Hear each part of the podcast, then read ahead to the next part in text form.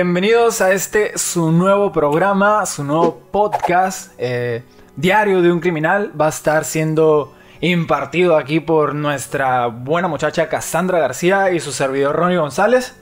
Este es un podcast y una un canal de YouTube ahí de varias plataformas en el cual vamos a estar tratando temas bastante interesantes, interesantes y este esperamos que sea de su agrado. Este por el momento esa es nuestra bienvenida, este es nuestro primer episodio. Esperemos que les guste y es tu momento, Cassandra, todo tuyo. Bienvenidos al primer capítulo. Hoy estaremos hablando sobre Anthony Hopkins, un criminal muy poco conocido para lo que hizo realmente. En Estados Unidos sí fue un poco más escuchado. Sin embargo, aquí en México no tenemos el conocimiento de varios crimen, crimen no tenemos te pongas nerviosa, no te pongas nerviosa. Ajá. Eh, no tenemos el conocimiento de varios criminales que hacen crímenes realmente sorprendentes y que no nos imaginaríamos que hay personas así en el planeta realmente. Y no es condición de un país o un tipo de personas, sino que realmente se encuentran en cualquier lado. O sea, tu vecino podría ser un asesino y no lo sabrías. Perfecto, pues comencemos o tienes algo que decir? No, sería todo. Por el momento... Estupendo. primer capítulo, primer capítulo. Bueno, este... El mood de este programa va a ser algo así como ella es la que investiga, ella es la que se sabe de los, eh, pues los asesinos, todo, todo lo que tiene que ver con eso y yo voy a hacer mm, el punto a debatirlo o el punto a entenderlo y tratar de dar mi punto de vista. Comencemos cuando estés lista. Comencemos. Yo voy a estar leyendo un poco sobre cada asesino, sobre la historia y sobre todo qué hicieron, cómo llegaron a ello. Y espero tengas buenas preguntas, Ronnie. Y no nada más estés jugando. buenas preguntas. ¿Con qué jabón lavo los trastes? pues sí, a ver, a ver qué sale. Hoy nuestro primer capítulo y sobre todo nuestro primer criminal va a ser Anthony Hopkins. Eh, cuéntame, cuéntame un poco de él, de dónde nació. Creo, que, eh. creo que va a ser un poco más... ¿Cómo te voy a explicar? Quiero un poco más de introducción sobre, sobre este programa, porque lo que quería aclarar era que no, no queremos poner a los asesinos que ya no sabemos al derecho y al revés cada historia. Ted Bundy, Jeffrey Dahmer, Garavito. Claro que eh, estarán haciendo una aparición cada cinco o cada diez capítulos para recordar un poco lo que ellos han hecho porque son los mayores asesinos de la historia. Garavito estuvo mucho tiempo en el primer lugar de asesino serial. Y sobre todo comprender un poco sobre los crímenes más bajos, aunque se puede escuchar mal porque un crimen es un crimen, pero no vas a comparar a una persona que mata a una sola a quien mató 30 o un asesino en masa. Entonces, vamos a tomar a los más underground, unos cuatro capítulos seguidos de personas que a lo mejor ustedes no saben que... Underground. Exacto eh, personas que a lo mejor ustedes no saben que hicieron algo y están ahí, o sea, están en la cárcel y están sin saber su historia. Y sobre todo también con todo respecto a, las víctimas, porque las víctimas también, pues la familia sobre todo, eh, no caer en el morbo. Va a ser un programa sin censura, pero sin caer en el morbo. Y un poquito de, de diversión o pues eh, el chiste es entretener, a fin de cuentas no, todo esto es entretenimiento y esperemos que les guste. Empecemos. A ver, cuéntame un poquito de él. ¿Dónde nació? Vamos a hablar más Porque sobre tiene el mismo nombre del actor. Exacto. ¿Por qué? No sé, se lo deberíamos preguntar a su madre, tal vez, ¿no crees? Sí. Pero Anthony Hopkins, no vamos a hablar de hecho mucho sobre él, sobre su historia. No te voy a decir dónde nació, no te voy a decir de dónde es, no te voy a decir todo eso porque realmente... Tengo que adivinar yo. No, pero este tipo de criminales no es tan importante su historia detrás. Su historia inicia cuando matan a una persona. No es tanto como el asesino serial que se idealiza y empiezas a buscar desde el inicio cuál fue el granito negro en el arroz para que eso hubiera detonado todo lo que hicieron. Un criminal sencillo mató a una persona. Vamos a estar hablando más sobre la víctima. La familia. La familia. ¿Cómo hizo el, el, asesinato? Exacto. Ok.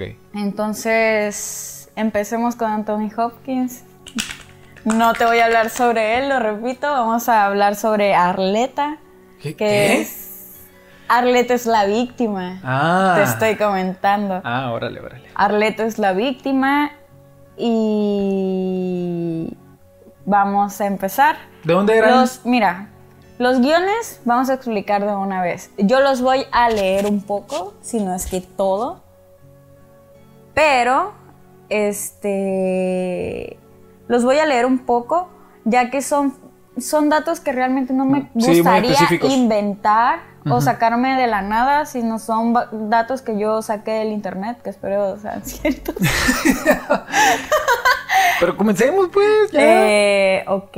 ya, ya. Van como Ya, 10 ya minutos de nos- de introducción. introducción. A ver. Eh, Arleta, nacida en Georgia, era una mujer con un matrimonio fallido y con dos hijas. Eh, desde muy pequeña soñó con una gran familia y permanecer en la religión. Al paso de los años conoció a Anthony Hopkins.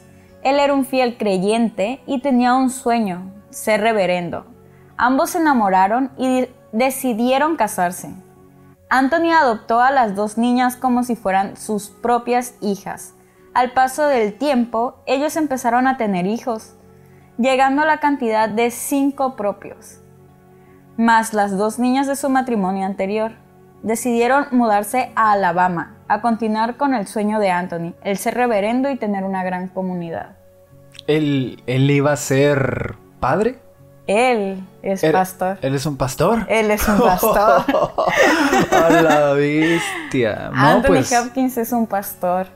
Eh, te diría específicamente la religión, pero encontré varios tipos que decían algunos que eran cristianos, otros, o sea, realmente no se especifica y no te voy a decir era un cristiano o era un católico, porque sí. realmente hay tantas partes de, de tantas diferentes opiniones que no sé la veredicta. Ajá. Entonces, eh, en el 2001, él obtuvo su certificado de reverendo.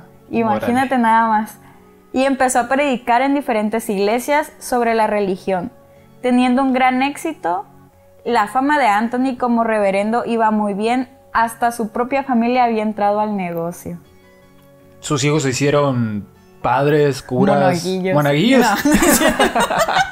No, cantaban, Ajá. este, cantaban música gospel, ya es Ah, lo que te comentaba Sí, en la sí, sí. mañana. Pues música Eh, gospel es. Es música de alabanza o algo parecido. Entonces. De todo un poco, ¿eh? Cantaban eh, corrido. Ah. Ajá, ¿y qué más? eh, lo, cada uno desarrollaba, cada niño tenía un talento, era talento nato, porque ellos mismos les enseñaban. Cada uno cantaba estupendo, imagínate siete hijos. Cantaban estupendo, tocaban instrumentos, Ajá. bailaban. Wow. O sea, eran unos hijos. Eran un Ronnie cualquiera, pues. Sí, tal vez, tal vez, fíjate. Eh, parecían niños perfectos, sin duda. En el escenario como fuera de él, eran niños pulcros. Mm, A lo que leí, eran niños que realmente Sí, ajá. eran muy buenos, o sea, eran, eran demasiado buenos y toda la gente se sorprendía de ello. En el 2004 deciden dejar de estar movi- moviéndose de región en, en región, porque ellos estuvieron eh, un largo tiempo yendo al sur. Viajaban y viajaban. ¿Pero para qué viajaban? Para que él diera sus misas en diferentes iglesias. No tenían una ok. iglesia predeterminada para él. Ah, ok, ok. Entonces se, se instalan definitivamente en Mobile, Alabama. Está al sur. Y ahí la es, ese pueblo en, en en concreto era este, ese tipo de pueblo pequeño en donde todos se conocen, en donde... Como La Paz. Ajá, como Miraflores. Como Miraflores. como. Miraflores, un tipo de pueblo que realmente todas las familias se conocen, que todos lo que tenía mejor ese pueblo y por eso el pastor Anthony Hopkins fue para allá, Ajá. eh, era que era muy rico en espiritualidad. Ellos creían fielmente en quien creyera, porque te digo que realmente no, no, no encontré muy bien la información sobre qué predicaba él. Y sobre todo ellos... ¿Qué religión, pues? Ajá, ¿qué religión? Entonces, ese pueblito, en, ese pueblo en particular era muy, muy, muy creyente en la iglesia. Eh, era, era un barrio muy unido y todos se conocían y cada familia formaba parte de otra. O sea, era como que el vecino iba y ya, o sea, era parte de la familia porque todos se conocían, todos se veían en la iglesia. Entonces todos era, eran, era un pueblo muy unido realmente. Y era un pueblo muy chico también. Sí, sí. Era un, era un pueblo muy chico. Eh, todo lo que los unía era el ser creyentes. Entonces, eh, al mudarse la familia Hopkins, Arleta estaba embarazada de su octavo hijo.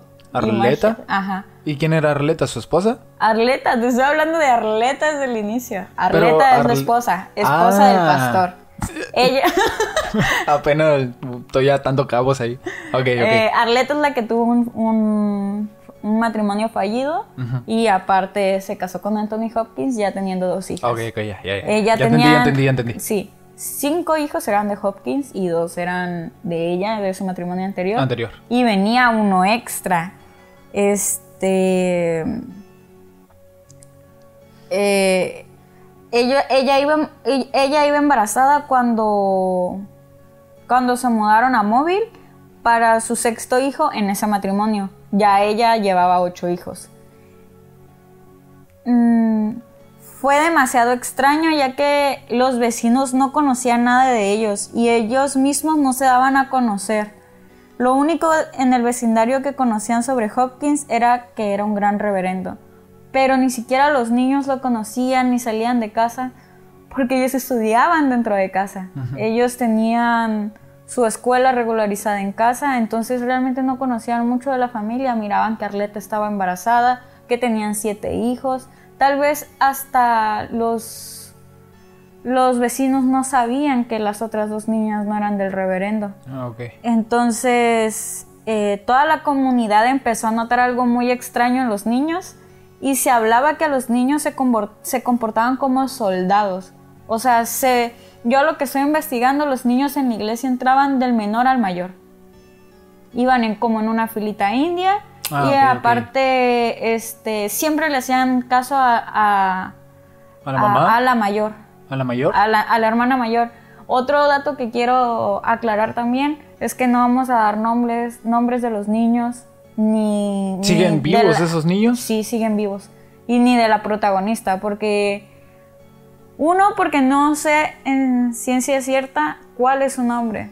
Porque hay... ¿El nombre de quién? ¿Del De la niña, ajá. No, Arleta sí. Arleta y Anthony Hopkins son realmente los nombres de las dos personas. Sin embargo, a las niñas se les tuvo un poco más de...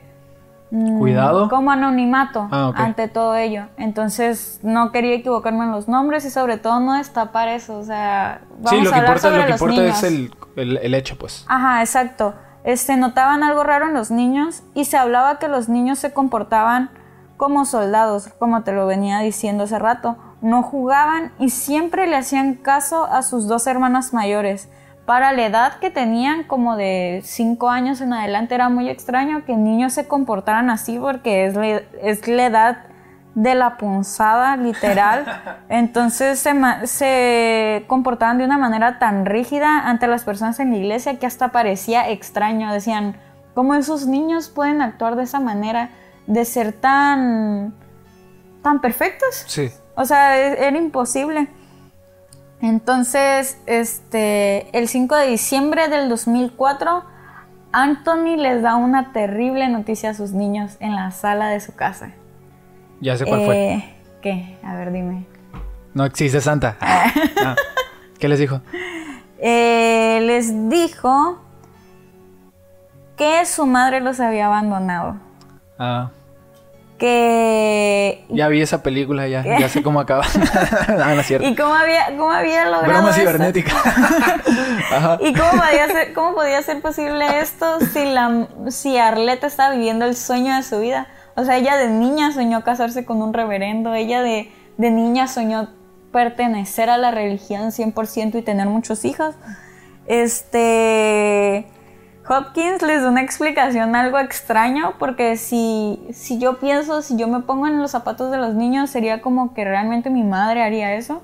Eh, Anthony les dio la explicación de que se fue costurera de alguien famoso a California y que los había abandonado y los había dejado con un bebé de un mes. O sea, tenía un mes el, el bebé, un mes o ¿En dos qué, fecha, meses. ¿En qué fecha pasó todo eso? En diciembre ¿Del? del 2004. Ah, ok. Pensé que era un caso más, más viejo. Más viejo, no, es demasiado reciente, de hecho. Este. mm, eh, Ay, ya se enfrió mi café, pero ni modo. Ajá. pero nadie podría creer que ella hubiera hecho eso. Su familia en Georgia estaba realmente confundida. Arlette estaba viviendo el sueño de toda su vida. ¿Cómo de la noche a la mañana se iba a escapar para perder todo lo que había formado en tantos años? Y sobre todo ella que ya se... O sea, cuando se separó y tuvo a sus dos niñas, ya se miraba que nadie más la iba a querer. Y realmente... ¿Por qué? Porque ya ¿Por tenía qué? dos niñas. Ah, ok. Porque ya tenía dos niñas y decía que una persona, un hombre, no iba a tomar esa responsabilidad. Que iba a ser muy batalloso. Y Anthony Hopkins con todo... Y si quieres a la vaca, pues con todo y becerro, ¿no? Sí, exacto.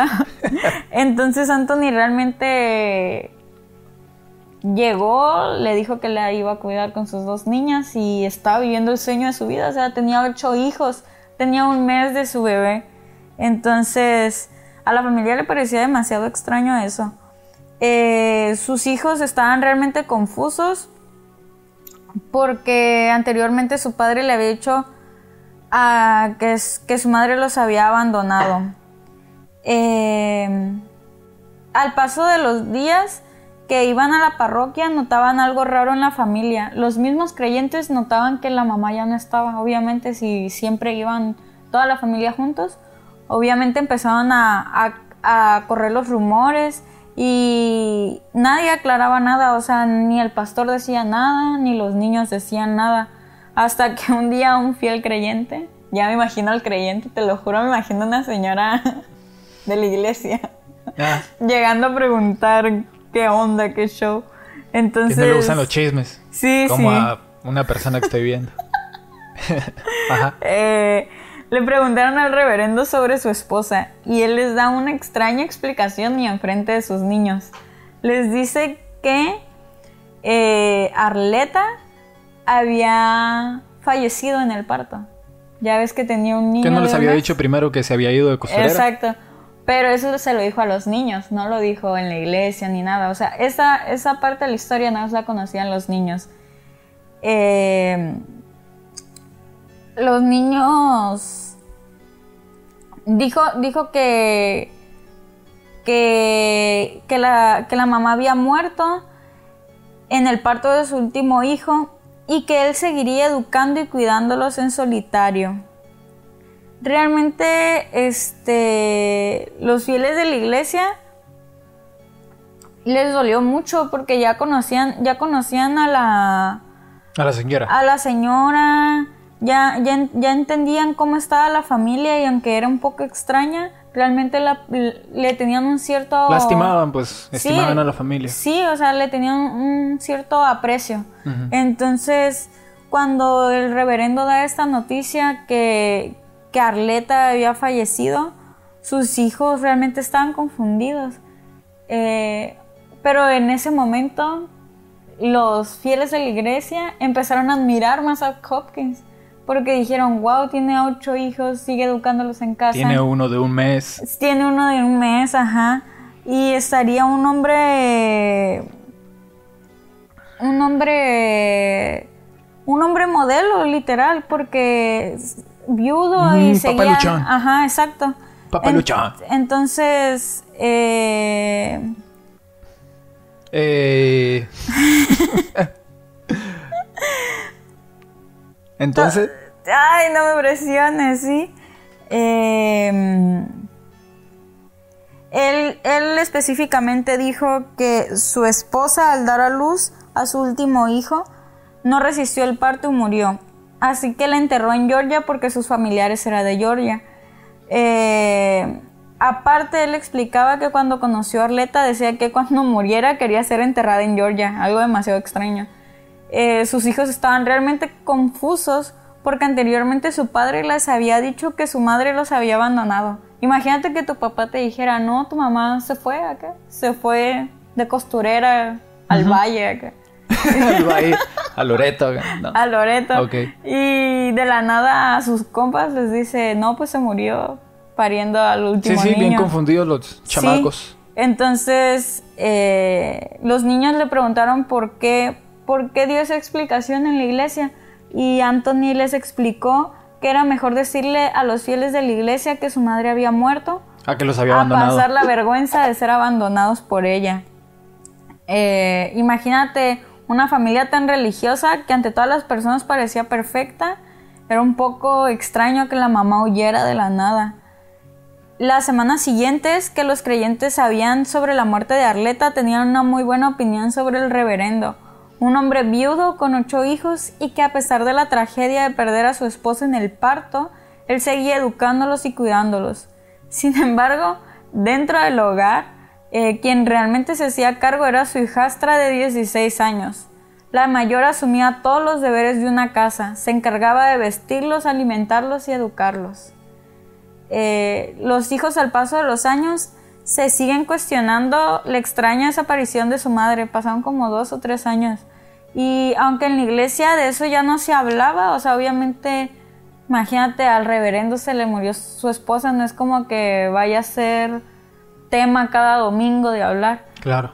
Eh, ellos habían enterrado, los fieles habían enterrado la noticia como su padre, según decía, que la había enterrado en Georgia. Los niños continuaban con la duda de qué pasaría si un día su madre volvía. Imagínate, si se fue a, a Los Ángeles. A ser costurera. A ser costurera, pero, pues, imagínate. era mentira, ¿no? Sí, imagínate que, pero los niños sí, creían, creían, creían que cómo, cómo era posible que, que si regresaba su mamá, cómo iban a explicarle a los fieles que había muerto, o sea, era demasiado extraño.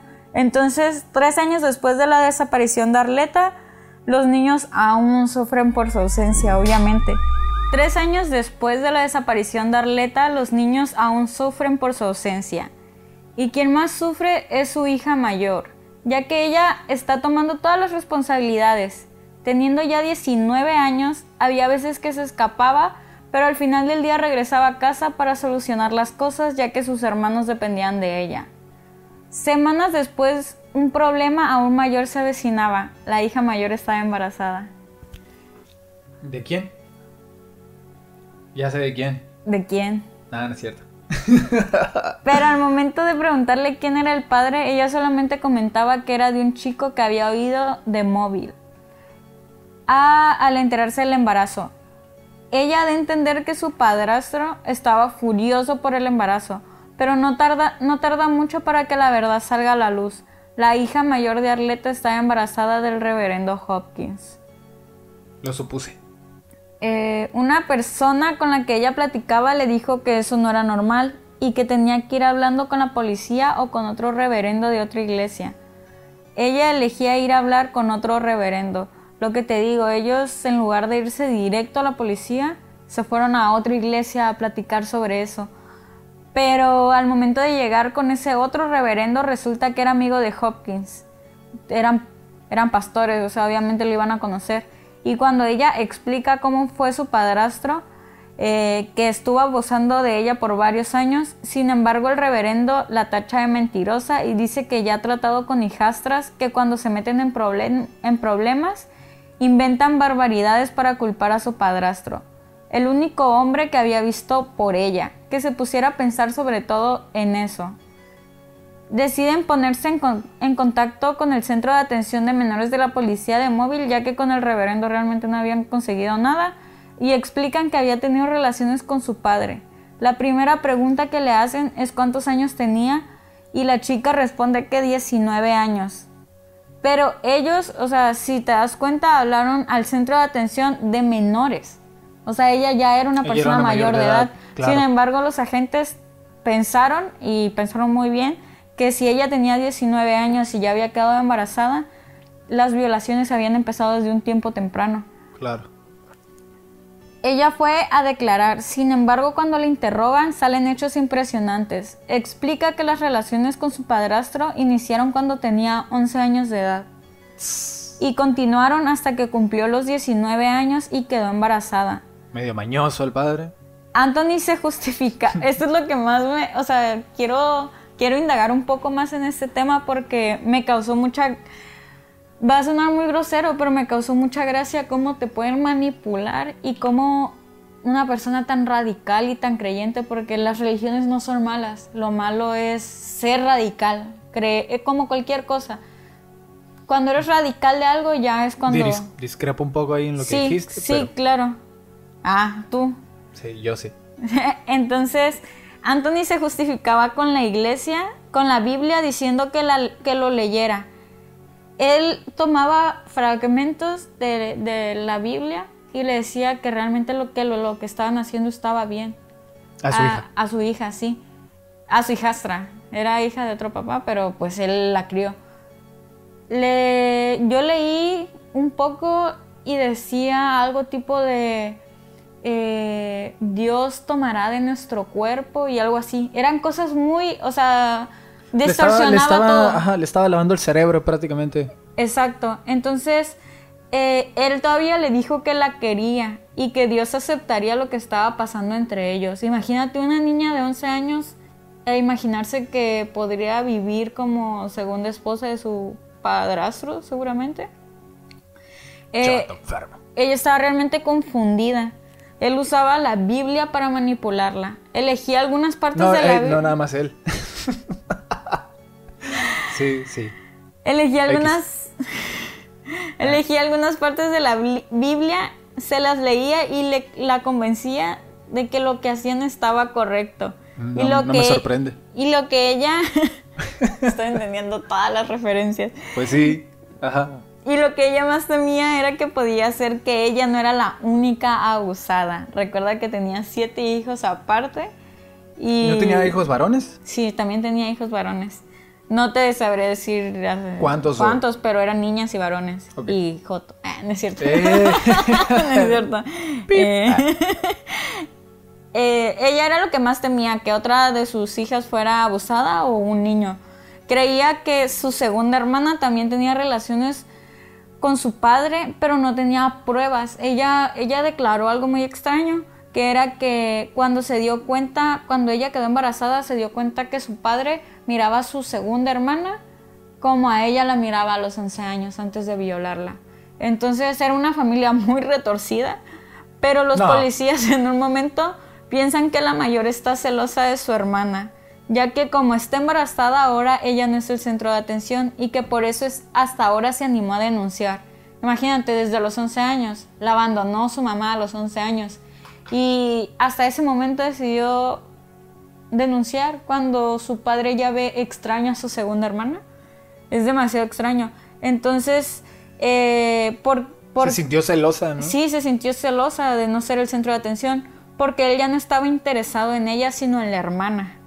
Después de que se hablan de la mayoría de los secretos de la familia Hop- Hopkins, los, investi- los investigadores empiezan a tener dudas. Arleta realmente había muerto porque sabía que su hija estaba teniendo relaciones con su padrastro. Recordemos que el pueblo de Móvil pensaba que la señora había muerto, mientras sus hijos aún creían que ella estaba viva. ¿Qué Pareci- pasa, hijo? ¿Acaso eres estúpido? Pareciera que la historia realmente no puede empeorar hasta que la gente hace una pregunta un tanto inocente e improvisada. La respuesta que obtiene sugiere un crimen abismal.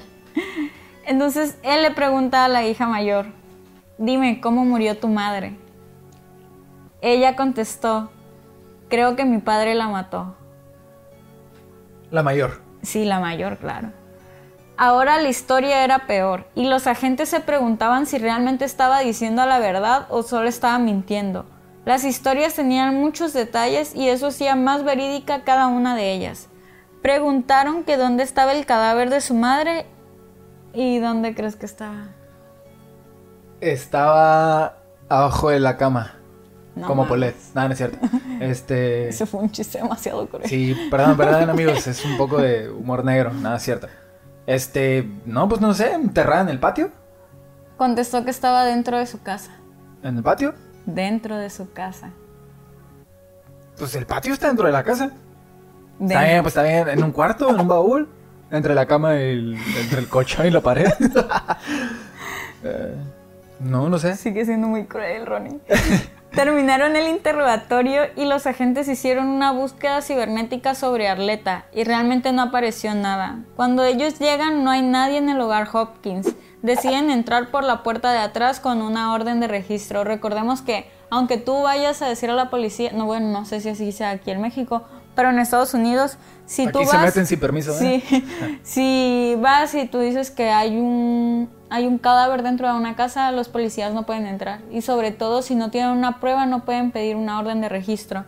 Entonces, la hija les dio la llave Ajá. de, de la puerta de atrás, entraron a las habitaciones y se dieron cuenta que todo está sumamente ordenado para ser niños. Los cuartos de los niños parecían como cuartos militares, no sé si los has visto, que están Sí. con literas y todo. Sí, su casillero, Sí. todo. Había escritorios, pero no juguetes. Y recordemos que había niños de 5 o 6 años. E- ¿Ese padre no, no había sido militar? Realmente no sabría decirte. Pues a lo mejor por eso lo escribe así. Sí. Entonces, Yo hice, Todo- yo hice el servicio militar con los marinos y... y sigues igual de puerco. Todo bien acomodado e incluso las bicicletas estaban ordenadas de la más grande a la más chica y las pelotas en un rincón ordenadas por colores. Todo tenía un estilo militar. Anthony no se encontraba en la ciudad, andaba predicando con sus hijos en, otra, en otras iglesias. Él seguía trabajando... Anthony no se encontraba en la ciudad, andaba predicando con sus hijos en otras iglesias. La hija mayor llega al hogar y le enseña a los agentes un cuarto que está con llave. Ellos forzan la entrada y al momento que se abrió la puerta vieron cómo las moscas se amontonaban junto a la entrada, dentro de la casa, al lado de los cuartos de los niños. Se percibía el olor Putefra- putrefacto. Es una palabra muy extraña, ¿no? ¿Qué le puedo decir? Putrefacto. Ajá. Y los agentes no tardan en encontrar lo que estaban buscando. Era un pequeño congelador blanco, sellado con cinta adhesiva. El contenido del congelador era arleta. Chan, chan, chan, chan. Se miraba como una masa en el congelador, pero era obvio que era ella. Los agentes hablan a un médico del departamento de Alabama. Trasla- trasladaron el congelador con todo y su contenido en el centro porque no querían lastimar el cuerpo y que saliera en la autopsia. ¿Cuánto tiempo llevaba muerta? Ya llevaba como... Fallecida, no sé cómo se diga. Tenía casi cuatro años en el congelador. ¿Congelada o...? Congelada, sí. Entonces no se descompuso. No, No pasó por el proceso de descomposición, Ajá. pues. sí. Pasa un poco porque ahí voy. Los... Los... Los agentes hablan a un médico del departamento de Alabama y trasladaron el congelador con todo y su contenido al, al centro. E incluso en el laboratorio es difícil sacar el, el cadáver del congelador. Tenían que tener mucho cuidado ya que el cuerpo estaba realmente pegado. Usaron unas tijeras hidráulicas para romper el congelador y así no causarle heridas al cuerpo de Arleta, porque todo eso iba a salir. Y no querían manipular el cuerpo y que Hopkins saliera de que eso lo habían hecho en el centro y todo. Claro. Empiezan a revisar el cadáver cuando se, cuando se descongeló y el historial dental confirma que es Arleta Hopkins, pero el forense no puede determinar cómo murió. Pero que la hayan metido en un congelador no es normal. No, pues no. Entonces, al continuar con la investigación, los agentes regresan al hogar, al hogar y rocían luminol. ¿Sí sabes qué es luminol? Es como para... Con luces ultravioletas ver la sangre. Ajá, ¿Y es el como, semen? no sé si es un líquido, es algo que hace que aunque pase tiempo y limpies, se Ahí están miran tus las huellas manchas. digitales. Sí, las, manchas de sangre. Entonces eh, rociaron luminol en las habitaciones y en el cuarto prin- principal encuentran rastros de sangre antigua en la chimenea y en el piso. En la habitación de las niñas encontraron semen. Ah, No mames. Hubieras evitado esa parte. Y alrededor, del, ho- y alrededor del hogar, mediante las fotografías que se encuentran, parece-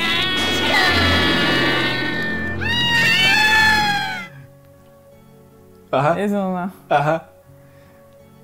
Y alrededor del hogar, mediante las fotografías que se encuentran, pareciera que Arleta nunca existió. O sea, dentro de su casa no había ninguna foto de Arleta.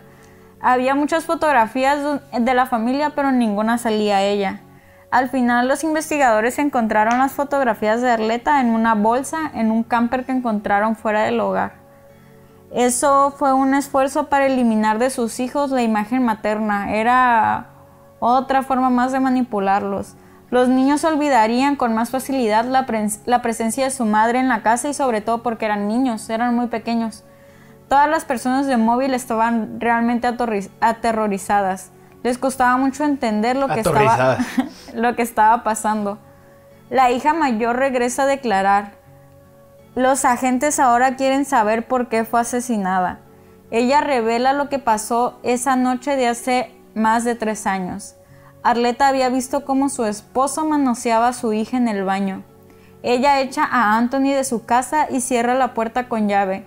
En ese momento, Arleta fue con su hija y le preguntó desde cuándo pasan- estaba pasando eso, que tenían que irse de la casa, pero la hija mayor estaba realmente confundida de lo que estaba pasando. Recuerda que el reverendo le había dicho que estaba bien, entonces la niña miraba que no estaba mal realmente, la, Sí, la. Biblia lo decía. Entonces, pasadas las horas, eh, esto sí te lo voy a explicar porque realmente me sorprendió cómo era tan grande la manipulación. Ajá. Este, él lo que hace es, cuando vi, cuando vi y leí todo lo que hice para la investigación, me sorprendió cómo la chica, al ver que su mamá le había explicado que estaba mal eso que estaba haciendo, que no era normal que su padre la tocara, Anthony toca la puerta, encierra, la mamá encierra la casa y lo deja fuera. Y Anthony lo que hace fue a tocarle a la niña de... eh, ¿La puerta? La puerta. No, la ventana de su cuarto. Y le dice que lo deje pasar. Y la niña lo deja pasar por la ventana. Porque ella realmente quería que su familia estuviera unida. Ella no miraba mal que su padre la tocara. Entonces eso me sorprendió demasiado cómo llegó a tal grado De la lavarle el cerebro, la manipulación manipulación. que le debía un tanto de lealtad. Porque Síndrome de Estocolmo. tal vez, porque su madre realmente le había dicho que no, que estaba mal y que... ¿Qué es el síndrome de Estocolmo? Ah, no, no es cierto. Sí, sé más o menos qué es. Entonces, realmente me sorprende cómo, cómo pasó eso, cómo, cómo ese, ese tipo de lealtad se le Pues puede es- dar a una es- persona. Exacto, es parecido a eso. Entonces la hija sale de la habitación y... No, el, el padre queda en la habitación y la, la mamá lo escucha y le dice que se... Lo escucha. que Choyene. Sí, Lo Le- escucha. Le escucha y ella le pide que, que se salga por la ventana otra vez, que se salga por donde se metió, que ella no va, que ella no quiere arreglar nada. Entonces ahí empiezan los gritos y la, y la pelea. Arleta no quería saber realmente nada de él. Los hijos empiezan a escuchar los golpes. Ellos relatan, los niños relataban que se escuchaban muchos gritos. La hija mayor va a la habitación por el bebé, porque recordemos que había un bebé de un mes de nacido. Era muy pequeño y estaba llorando. Al momento de entrar se sorprende porque ve a su madre en el suelo y su padre encima de ella. Él la está ahorcando. Eh, Anthony le pide que salga de la habitación y ella obedece. Pero toma a su hermanito en brazos y se lo lleva. Tiempo después se hace el silencio en el hogar. O sea, imagínate te- ver a tu madre ahorcada y aún así no hacer algo por ayudarla si tú metiste ese mismo hombre ahí. Empezaron a buscar a Anthony mediante todo Alabama y finalmente lo encontraron dando un show de gospel en una iglesia con sus siete hijos. Los agentes tenían que pensar muy bien cómo iban a entrar porque se podía dar una situación de rehenes. Al momento que vieron y que terminó el show y los niños fueron a sentarse, los agentes entraron a la iglesia tranquilos, pasaron por el pasillo y todo estaba en silencio. Fueron hasta donde estaba Anthony Hopkins y le preguntaron si su nombre era Anthony y él menciona que sí y él y el agente le dice que estaba detenido. Eh, inerte no puede creer lo que estaba pasando y le pregunta el por qué de su detención. Lo que él conteste la gente lo deja sin palabras. No lo sé, podría ser por el congelador que tienes en tu hogar. Anthony minutos después pide hablar con su hija mayor y se lo niegan. El 5 de abril del 2010 inicia el juicio para Anthony Hopkins. Al no tener la causa de la muerte, la fiscal sabe que el caso será muy difícil. Su arma más importante es el testimonio de la hija mayor sobre la noche que su madre murió.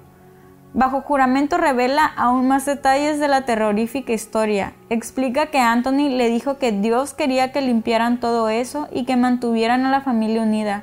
Así la convenció para que le ayudara a trasladar el cuerpo. Anthony envolvió el cadáver con una manta. La hija entró a la habitación y vio el, el cuerpo de su madre. Para esto los niños realmente se habían creído que su madre se los había abandonado porque los niños ya estaban dormidos.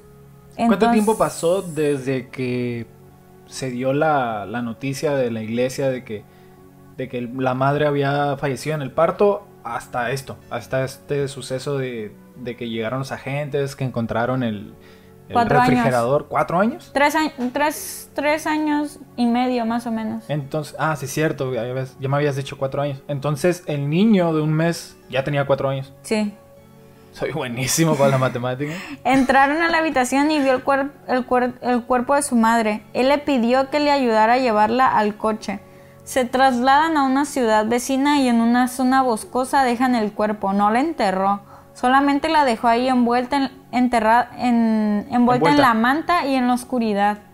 Sin embargo, más tarde esa misma noche, la, preocupación que un animal puede encontrar el cadáver eh, realmente no lo deja dormir y vuelve al bosque con la ayuda de su hija otra vez. y vuelven a trasladar el cuerpo. Así que regresaron a buscar. Ay, perdón, me tronó un dedo. Y pues y puso unos botes de basura, de basura al lado del cadáver para que si alguien mirara, no, no mirara. No sospechara. Ajá, exacto. La llevaron a otro lugar donde vivían antes y la empezó a enterrar detrás de una iglesia, en una, en una tumba poco profunda. Ay, se me movió. se me movió la en una tumba poco profunda. Cuando Anthony estaba enterrando el cuerpo, llegó, llegó un vecino a preguntar qué pasaba. ¿Llegó? Llegó y él le contestó que andaba buscando algo en el cobertizo que se encontraba ahí. El vecino no cuestionó más y se fue. Tras varias noches siente pánico que su secreto salga a la luz. Y realmente tenía razón porque la tumba que hizo fue poca profunda y ya ves que el cuerpo se empieza a inflar entonces la Arleta ya empezó en el proceso de, de, descomposición. De descomposición. De putrefacción. Ajá. Y se estaba desenterrando realmente. Entonces volvieron al lugar otra vez, otra vez con su hija. Y trasladan de nuevo el cuerpo de Arleta, por última vez a su hogar. Hopkins había comprado un congelador y ahí metió a su esposa. En su hogar se sentía seguro y confiado que no encontrarían el cuerpo, ya que su hogar estaba bajo su control. Era un congelador pequeño, así que le pidió a su hija que le ayudara a meter a su madre. Y estando en casa se da cuenta que el congelador es demasiado pequeño, entonces la meten bajo presión. ¿Cómo? O sea, la empujan pues, ah, porque, o sea, todavía ni siquiera, no la descuartizó ni nada. la aplastaron nada más. Eh, y la niña relata que su padre saltó sobre el cadáver y la metió así al congelador para que pudiera entrar. Él se subió arriba del cadáver y empezó a brincar. ¿Congelado? ¿Pero qué no la, enterró en una sábana o algo así? Sí, pero recuerda que regresaban a su casa y la metieron en un congelador. Ah. Para que no... Él lo que temía era que encontraran el cuerpo. Eh, entonces es impresionante cómo estaba manipulada ya que tuvieron que pasar más de tres años para que ella confesara.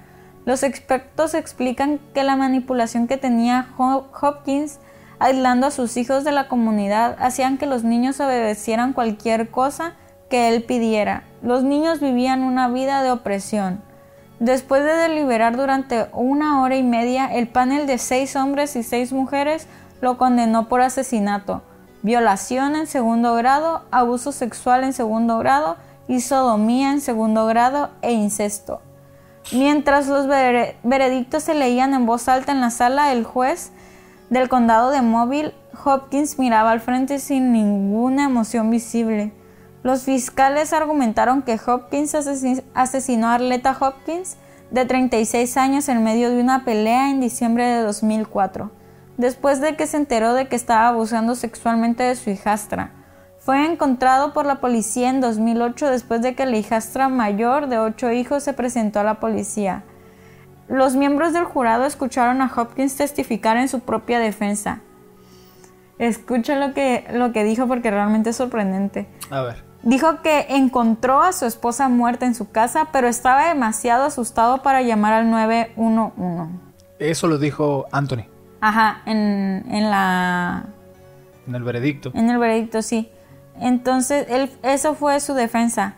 Dijo que temía ser sospechoso de su muerte y que iría a la cárcel y que no quería separarse de sus hijos. También explicó que le pidió a su hijastra de 16 años que ayudara a, deshacerse del cuerpo porque era demasiado pesado. Y él dijo, me sentía mal haciéndolo, pero no quería que mi esposa se descompusiera. dijo, pero, o sea, e, él, dijo que hizo todo eso. Ajá. Sí, pero, pero también diciendo que él no la mató. Ajá, exacto. Él dijo que la había encontrado muerta y que él no quería que se descompusieran ni que fuera parte que de. le echaran la culpa, pues. Sí. No quería, y también dijo esto así, literal dijo, no quería que apestara, era mi esposa. Sabía que en un congelador preservaría un cuerpo, al menos hasta que apareciera. ¿Hasta que apareciera quién? O sea, hasta que se dieran cuenta, pues, de que tenían a la Arleta. ¿No pensó que eso era muy sospechoso? Sí, claro, de seguro. Ni siquiera hizo bien todo su, su, declaración. Claro. También negó había, haber saltado sobre el cuerpo de Arleta y dijo que se ajustaban perfectamente al, congelador como si eso no fuera malo. Pero dice, presioné un poco el congelador. En el, en el estrado de los testigos, Hopkins negó haber abusado sexualmente de su hijastra, aunque dijo que sí tuvo relaciones sexuales con ella en 2008 cuando tenía 19 años. Dijo que ella se acercó a él en la sala con una bata color chocolate y declaró literalmente, desde ese momento me sentí tentado y cedí a la tentación. Más 18. Como resultado quedó embarazada. O sea que era su hijo y también era su abuelo. Sí. Ajá, está bien. La muerte de, la muerte de Arleta fue considerada un homicidio, pero los investigadores no pudieron determinar exactamente cómo murió. La sentencia para Hopkins fue la cadena perpetua. La fiscal dijo, esperemos que nunca salga. Se escondió detrás de la Biblia para cometer estos crímenes. Y ahí termina el caso de hoy, el primer capítulo. Oye, pues no, pues en conclusión, no vayan a la iglesia, amigos. en conclusión, ¿tú crees ¿Tú qué crees? Yo tengo una conclusión demasiado, a lo mejor retorcida y demasiado mala persona, pero no sé. A ver, Tú dime. Mi conclusión es que el vato estaba bien pirata, o sea. Claro. No tengo otra. El vato estaba enfermo. Sí. Mi conclusión, yo no estudié esto, así que lo más seguro es por eso. ¿Estudió comunicación? Ay, yo no estudié esto, pero yo creo que realmente, si te diste cuenta, la hija no fue sentenciada. Yo, yo si hubiera estado en ese caso, hubiera pedido sentencia para la hija ¿Por también. qué? Porque fue cómplice. Porque fue cómplice. Y aunque hubiera sido víctima, ella pasaron cuatro años para que declarara que su madre estaba en un congelador dentro de su hogar. o sea, tuvo que esperar que, su, que, que empezara a sospechar que su hermana estaba teniendo relaciones con su padre y los celos la volvieron loca y de mejor que lo metan a la cárcel a que, a que haga algo. Con mi hermana. Exacto. Exacto. Entonces, yo no estudié nada que ver con esto, pero realmente me llegó a la conclusión de que debió de haber tenido un juicio, debió de ser cómplice. Pues bueno, quién se sabe, le a lo debió de haber sentenciado por más manipulada que estés. Si hay una persona por ahí que estudió esto y sepa un poco de leyes, si puede Explicar. explicarnos o, o comentar o, o dar su versión, su conclusión. Yo la verdad la comparto contigo, creo que tienes razón y este se agüita la Cassandra porque dice que le estoy robando su, su proyecto, su podcast.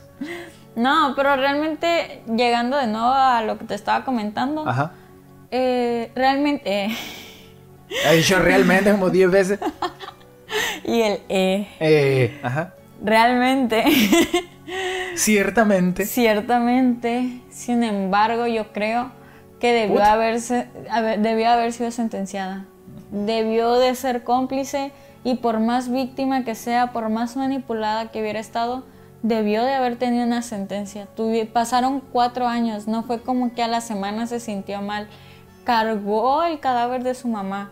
Ella metió y vio cómo su padre metía en un congelador a su madre. Imagínate Sí. todo lo que debieron de haber vivido. Bueno, pues vamos a darle Yo- fin a este primer capítulo. Muchas gracias a los que llegaron hasta este punto, a los que van a apoyar o lo que sea. Nada más con verlo, esto, esto es meramente un hobby, nos, nos encanta todo esto y vamos a estarlo haciendo de manera continua. Muchas gracias a todos, muchas gracias a ti, Cassandra, por Gracias a ti, a- Ronnie, hacerme parte de esto. por eh, investigar todo por ti. Claro ah, y sí. vamos a tener ahí por otro canal. Sí, vamos a tener otro canal que va a ser muy distinto a esto porque vamos a hablar un poco más sobre nuestra relación, lo que nos gusta hacer. Lo que nos gusta hacer es estar aquí, pero Estar bueno. aquí viendo películas y... Exacto, vamos a tener un canal que se va a llamar, bueno, aún no lo creamos, pero queremos que se llame Roncas. Entonces, Porque yo me llamo Ronnie y ella se llama Cassandra y le dicen. Cass. Y a él le dicen Ron. No es cierto. bueno, nos vemos. Adiós. Gracias, escúchenos cada lunes y esperemos que haya sido de su agrado. Bye. Compartan, denle like. Adiós. Adiós. Bye. Bye, cachorros. Corte.